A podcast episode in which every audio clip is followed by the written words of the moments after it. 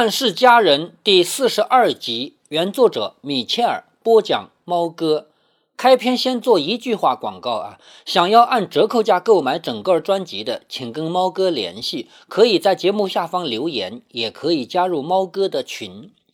在前面的故事里面，我们知道斯卡利他来到了亚特兰大最大的这个盛会，也就是这一天晚上的义卖会。按理说他是来不了的，哈，那他怎么来的呢？我们在这里就不再重复了。来了以后呢，我们前面已经看到这个盛会的巨大规模，来了这么多的人，这么热闹啊，有乐队啊，有鲜花哈。那然后呢，随着那些姑娘、太太、小姐们一个一个到来，随着那么多军人一个一个到来呢，这里就越来越热闹。然后在合适的时候呢，乐队换了一个曲子。在此之前，乐队演奏的呢是一个缓慢的、舒缓的叫《罗雷娜》的曲子。然后在适当的时候换成了相当于他们国歌的《美丽的蓝旗》哈。那这个时候呢，全场所有人都唱了起来，连斯卡利也忍不住唱了起来。斯卡利唱着唱着，忽然发现美兰妮唱的那么投入。以至于激动的、感动的流出了眼泪。然后小说里面对于这个战争进行了一番歌颂，对于投入这次战争的这些军人们进行了一番歌颂，借此来说明这么多的人，就包括他们这些太太们、小姐们，他们为这个战争的投入也是那么的神圣。正好呢，在这段时间里面，他们南方还是暂时占优势的，所以他们这么多人，除了有感动以外呢，还有一种自豪，认为这个战争马上就会结束了。我们只要再打一次胜仗，那些北方佬就会向我们求饶，我们就都可以回家了。在这样的场合里面。那么多的女人，她们心里怀着种种这样的想法，就有意的让自己的衣服发出了稀稀疏疏的声音。她们笑着看着他们的男人。什么叫看着他们的男人呢？这个他们的男人，并不是说看着自己的老公啊，不是的啊。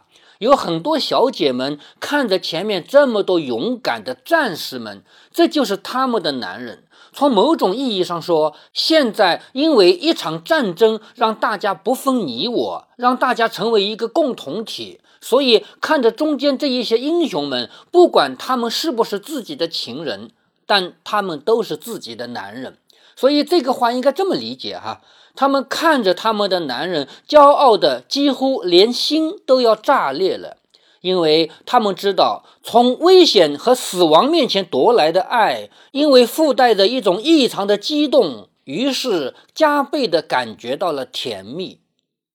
当斯卡利刚刚看到这一大群人的时候，他因为自己能够参加这么大一个盛会，已经禁不住心里砰砰直跳。谁知道后来，当他有点了解、有点不了解的看到周围这么多女人脸上都有一种激昂慷慨的神情，他当时的快乐就慢慢的消散了。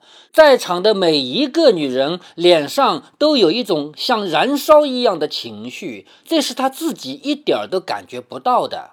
也就是说，在这么多女人里面，斯卡里能感觉到的是开心、快乐，是兴奋；而这么多人感觉到的是自豪，这是有很大的差别的。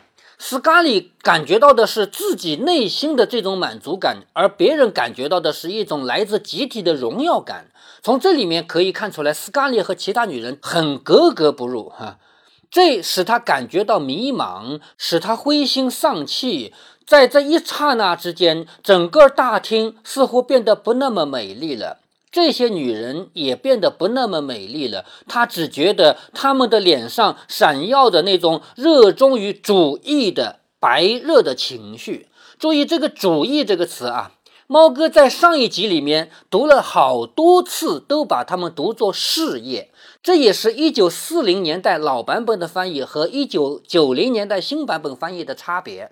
新版本呢，翻译了很多个事业，为了他们的事业而努力，为了他们的事业而奋斗。而一九四零年代的老版本翻译呢，就翻译成主义，为了他们的主义而奋斗。那这两个词之间有什么差别呢？事业可以说是比较具象的。比如说吧，牛奶我们要，面包我们要，我们需要生活，我们需要活着，这就是事业。但是如果说一定要提高到主义这个层次呢，那就不一定了。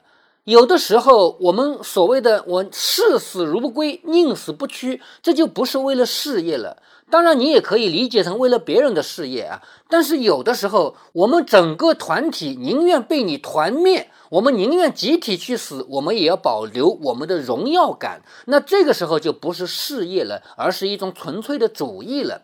也就是说，主义这个概念呢是比较空泛的，是比较提高拔高的。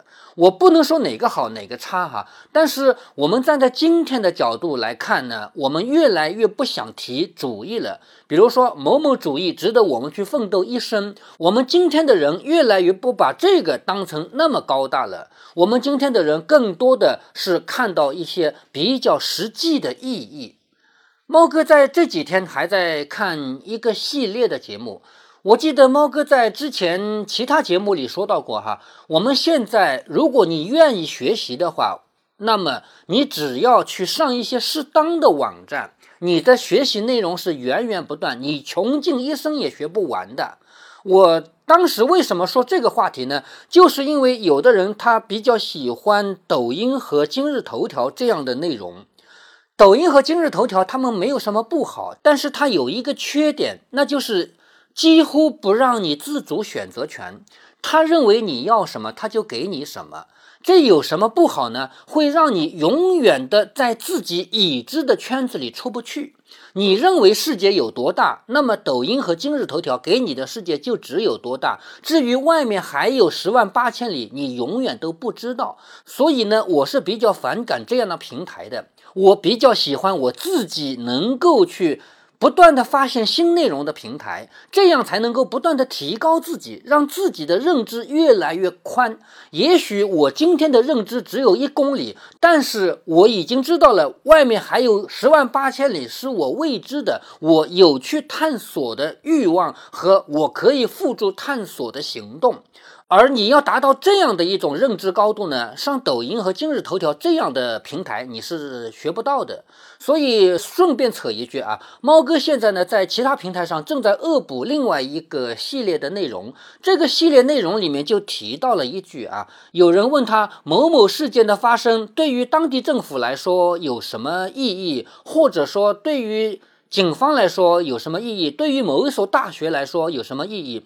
这个人的回答很简单，就是一句话，那些意义就先放在旁边，我们看看当事人生活在这里的人，他们的生活有没有变得更好了，这才是我们第一要考虑的嘛。如果说能让我们社会上的每一个人生活得到改善，那么政府的形象工程的面子没了，怎么了？是不是？所以，我们从这个角度来看，什么是事业，什么是主义？我更看重的是事业，是比较具象的，让我们每一个人生活得到改善的这一些，而不是我要坚持什么什么主义。所以呢，在这一段里面呢，猫哥一直是按照新版本的翻译读的是事业，但是唯独到这里呢，我要把它翻译成主义。也就是说，这一段是这样说的：在斯卡利的眼里啊。在场的那么多人里面，他们的脸上都闪耀着一种忠于他们主义的那种白热啊，那种炙热。那么多的人，他们心里想到的是什么？想到的是我们南方人一定要在这场战争中获胜，我们要揍北佬，打得他们满地找牙，打得他们跪地求饶。这是他们要的荣耀感，而不是他们要的自己我们这方实实在在的某个权利。当然了，你非要说他们不要权利，那也不对啊。这个战争最初打起来，就是因为他们南方的这些州要周全嘛，所谓的南方周全嘛。但是到了这个时候，事件发生到这个时候，在场的这些女孩子们，她们想的肯定不是周全，肯定是一种荣耀。所以在这个时候呢，斯嘉丽眼里看到的是这帮人都脸上闪耀的那种忠于主义的白热。似乎有一点儿，有一点什么呢？斯卡利觉得他们有点荒唐可笑，有点愚蠢。在这里呢，猫哥，我还要停下来做一点我的补充。在小说里写到的这个现场啊，也就是这个义卖会现场，那么多人几乎狂热，只有斯卡利一个人不狂热，这是不是说明斯卡利比他们的高度要高呢？这倒不是啊。猫哥批判了那么多人，他们狂热，但是猫哥并不是说他们。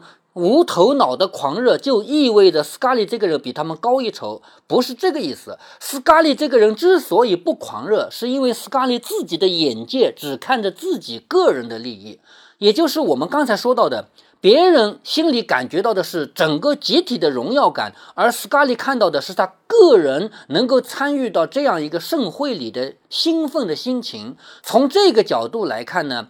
旁边那么多小姐们、太太们，她们狂热当然不怎么好。可是斯卡利未必就伟大、光荣、正确了哈。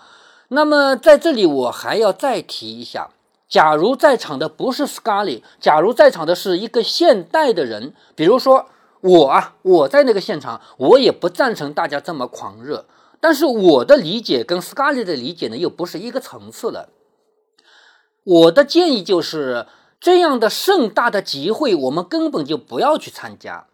你要是愿意为什么什么事业做点贡献，你可以捐款，你可以捐出东西，你可以为之付出劳动。但是，类似于这样的群体的集会，不要去参加。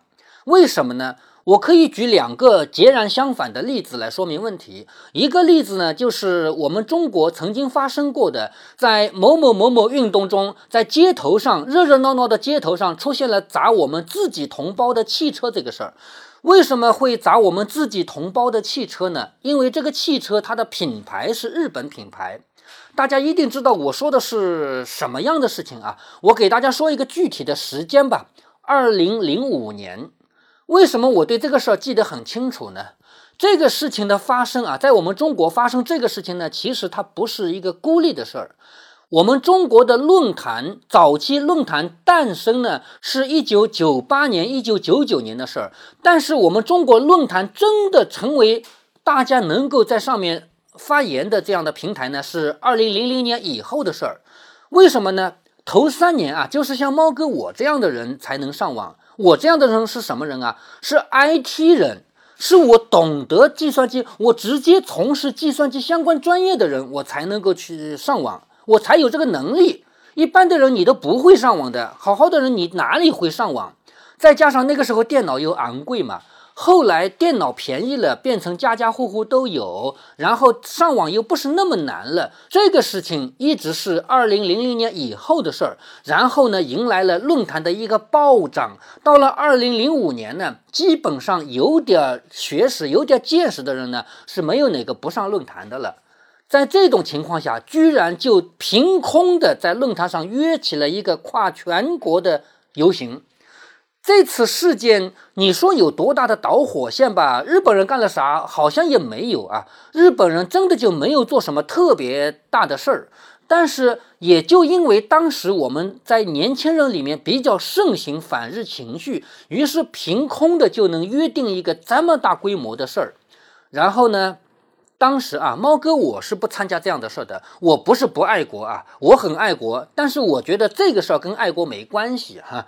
那我们站在今天的角度，大家也都看清了。你说爱国就一定要走到街上去喊喊，打倒日本帝国主义嘛？哈，特别是我们现在这样的和平年代。那么在那个时候，二零零五年的时候，猫哥我就已经看到这一层了。我是不参加的。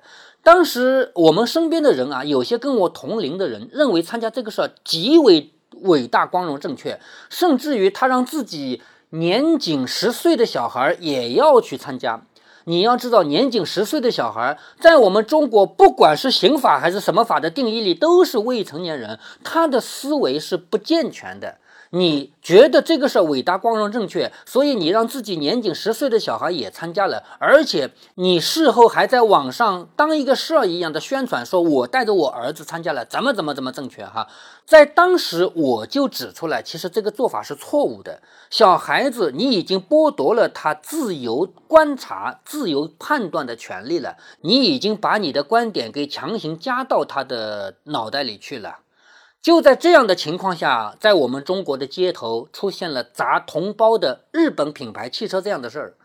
那围绕着那个事情呢，猫哥我也要说一句实在话啊。砸车的个别人的确是个别人，而且把那个人叫到边上来，来来，你一个人站在这里，我给你把榔头，那里还有一辆车，你去砸砸看。其实他也不会砸，他之所以会砸呢，无非就是两个原因。一个原因呢，是他这个人的确是比较放肆，或者说素质比较差吧。第二个原因呢，我们人参与到了集体活动中，特别是运动中，集体运动中，你的智商会打折的。猫哥在另外一个专辑里已经推荐过一部很著名的书啊，就叫《乌合之众》。在这个专题里，我不妨也推荐一下啊。这本书法国人写的，就叫《乌合之众》，大家可以去买的看看啊。我们每一个人，一旦你参与到一个群体性的事件里，你的智商就是这个群体中所有人智商的最底线。不管你这个人平常有多么聪明、多么睿智，你的智商就迅速降到了整个群体所有人的最底线了。你没有办法保持自己原来那个清醒的判断能力的。所以，这是我要举的第一个例子，也就是二零零五年的这个事儿。我要举的第二个例子是什么呢？是二零一五年的事儿。二零一五年发生了一个什么事儿呢？发生了我们中国在纪念抗日战争七十周年一个盛大的阅兵式。这个事情从我们国家和民族的层面讲，没有什么不好，是不是啊？的确是一个很伟大的事情。但是大家知道，在这个阅兵式旁边发生了什么事儿吗？大家知道有一个台湾的艺人叫范玮琪吗？范玮琪，他只不过对着自己的双胞胎儿子拍了一张照片，然后发到了微博里面，有什么不对吗？凭什么范玮琪作为一个妈妈不可以给自己的双胞胎儿子拍照片？凭什么一位妈妈给自己的双胞胎儿子拍照片不可以发到微博里呢？就因为这个举动，他的微博一直被人骂到删除内容还要道歉，他欠谁的了？他谁的都不欠，那为什么他会被骂到删除微博还要道歉呢？就是因为我们全国上下十几亿人，你都在看一个像阅兵式这样的活动。你虽然没有去参加阅兵式，但是你已经被这个气氛、情绪感染了。你失去了基本的判断力，你的智商已经降到了全人类的最底线了。所以说到这个份上。大家知道猫哥我要反对什么？猫哥我反对一切群体性事件，只要是大家一起来喊口号，我们要怎么样？这种事情我都反对。不管是那种和平年代好好的上街去反日的，也不管是我们纪念抗战胜利多少周年或者纪念建国多少周年的阅兵式，我都反对。当然了，这个阅兵式轮不到我来反对，但我可以不看，对不对？如果你有点智商，你也应该有点理性的看，或者说你作为一个新闻，你看看我们中国发生的这个事儿就可以了。在我身边还有跟我完全同龄的人，就在刚刚过去的这次阅兵，大概是哪一个整年啊？建国多少整周年的这个阅兵，他是这样在朋友圈里说的。先看中央一套，中央一套刚刚直播完了以后，立即切换到中央另外一个频道，再看一遍重播。这个频道的重播刚刚结束以后，立即切换到第三个频道去看第二遍重播，也就是第三遍看。这一看看到几点了？到了晚上了，很晚了。他就愿意这样一遍一遍的追着看，而且我还看到有的人，他虽然没有在现场参加阅兵式，但是他在自己家里立正，站着军姿敬礼着看。这样的人在我们新闻里都不少见。你觉得他们伟大、光荣、正确？行，你就保持你的意见吧。但是按照猫哥我的意见。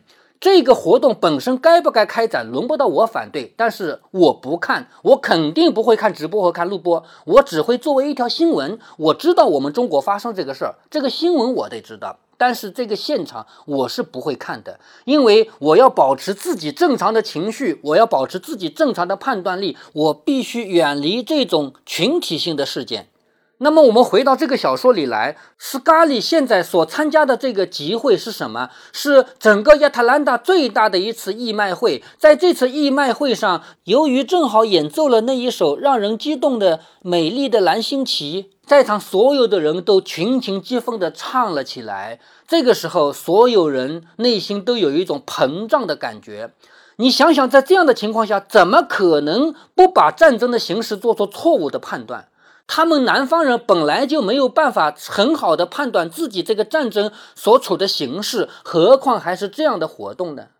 所以在这里，猫哥花了这么长的时间说了这么多的话。我不表扬斯卡利，斯卡利他并不是清醒，他只是自私。但是在现场那么多的人，他们难道就值得我表扬吗？如果说这个事儿放在今天来说，猫哥我是第一个要反对的，我就反对大家用这种方式来为医院筹善款。你想筹善款还不容易吗？比如前两年我看到美国有一种募捐方式啊，修道院拿一个纸箱子或者木头的箱子摆在路边上，在旁边还要写一个标牌。这是某某某某修道院在做慈善，请你把你的钱啊、物啊，或者捐钱，或者你有暂时用不着的什么东西捐出来，放到这个箱子里面。我们某某修道院会帮你把这个东西送到哪里去。这种行为做的挺好的。在我们中国也有大量的这种机构，我知道我们中国人现在不太相信红十字会哈，那你也可以找别的机构啊，比如说那些明星们搞的慈善基金也很多，或者说你自己捐点物资出来，或者你直接捐一点人家用得着的，比如说纱布啊、药品啊，或者你参与一些劳动，像前面提到的，他们到医院里去参加护理，这些事儿你都可以做，但是。现场这样的群体性事件，我是绝对不赞同的。在这里呢，顺便再说一个事儿啊，在我们常州发生过一起很离谱的事情，我认为这是我们常州市政府做出来的极为离谱的事情。什么事情呢？大概是二零零四年或者二零零五年、二零零六年的事儿，具体哪年我还真就不记得了。我们江苏省的。慈善基金啊，大概就是红十字会的慈善基金吧。江苏省的，比如说红十字会吧，我现在不确定是不是红十字了啊。江苏省的总基金里面是多少多少钱？然后呢，各个市啊，你们某某市这个基金里面有多少钱？某某市这个基金里有多少钱？我们堂堂一个常州市，居然在这个基金里面，我们市的额度没有排在全省的前面。那还得了？我们市领导的面子往哪搁啊？来，我们搞一个慈善晚会，大家来捐，每个人都给我捐，就凭空的搞了一场慈善晚会。搞这场慈善晚会不是因为什么发生了地震啊，发生了洪涝灾害，不是的，就是因为在这个全省的慈善总基金里面，我们这个市的基金数量没有领先。所以要搞一个这么盛大的晚会，那个事情让我觉得我们整个市政府做的事情是极为离谱，所以那个事情我也是很反感的哈。那已经十多年过去了，这个事儿我今天还能记得他，因为我当时明确的提出过反对哈。好，我们回到小说里来，斯卡利当然跟在场的所有人都不一样，我们刚才说过了啊，但是不是因为斯卡利他像我这么看得明白啊，只不过是斯卡利这个人比较的自私。这一阵自我意识突然掠过了斯卡利，这使他惊讶的不觉得大大的张开了嘴。也就是说，斯卡利突然之间发现自己跟别人不一样，别人是那么狂热，别人是那么自豪，而他呢，他不觉得，他觉得这个很多余，甚至于他觉得这个很没有意义。他觉得在场的这么多人有这样的情绪，简直是荒唐、可笑、愚蠢。所以他突然之间又发现了自己跟别人不一样，于是他惊讶的不觉得大大的张开了嘴。他突然明白过来，那些女人心里的骄傲，以及那些女人愿意为这个主义而牺牲自己，以及牺牲自己拥有的一切，这个思想斯卡利自己是没有的。但是斯卡利也不觉得这个有什么好惊讶的。不，不。我不应该有这样的感想，有这样的感想是错误的，是有罪的。他只知道这个所谓的主义对他来说根本就没有关系，而且他听到别人谈起这个主义来，他也很讨厌。在斯卡利看来，这个所谓的主义没有那么神圣，这场战争也没有那么神圣，只不过是无故的杀人、浪费钱，而且使得他想要的奢侈品难以获得的一场烦恼罢了。他又知道自己对于那个无穷无尽的编织、卷绷带、撕麻布等等，他实在是厌倦极了。他对于在医院里的护理工作也厌倦极了。他实在闻不了医院里那一股腐烂的臭味，他再也听不了那些不断的呻吟，他再也看不了那些临死的人的肿胀的面孔了。当这些大逆不道的亵渎的思想从他的心上奔腾而过的时候，他就怕脸上要表现出来。因而，他不停地用眼睛四下里偷偷地看。啊，我为什么不能跟别的女人有一样的感想呢？别的女人都是一心的忠于这个主义的，她们所说的一切，所做的一切，都是出于全心全意，都是出于至诚自信。如果有人怀疑他，啊，不不，这不能让别人知道。他虽然对于这个主意并不是那么热心，也不觉得骄傲。但是他必须要装出自己很热心、很骄傲的样子来，他又必须装得像个联盟州军官的寡妇，因为他的确是一个军人的寡妇哈，但不一定是什么军官。他又像是严肃地忍受着悲哀，又像是自己已经心如死灰，像是只要能够帮助这个主意获得胜利，虽然死了丈夫也算不了什么似的。但是。他的心里始终不能放下，他为什么要跟这些女人不一样呢？他对于不管什么东西，不管什么人，他都做不到像他们那样绝无私心的爱。于是，斯卡利觉得自己跟他们是隔绝的了。他感觉到有一种从来没有过的寂寞。起初，他还想把这种思想给硬压下去。但是在他的性情的深处，有一种不肯自欺的意识，不允许他这样硬压下去。因此，他一面跟美兰妮在招待摊头那边的顾客，一面心里却不停地考虑，总想要找一种理由来替自己的心情辩解。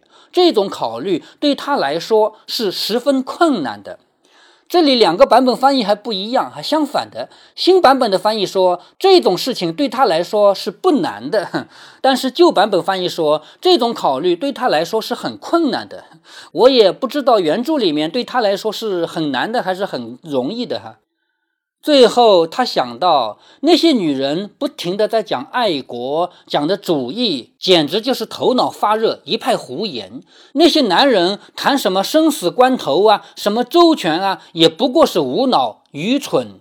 只有斯卡利一个人是有主张的，是具有爱尔兰人的清醒的头脑的。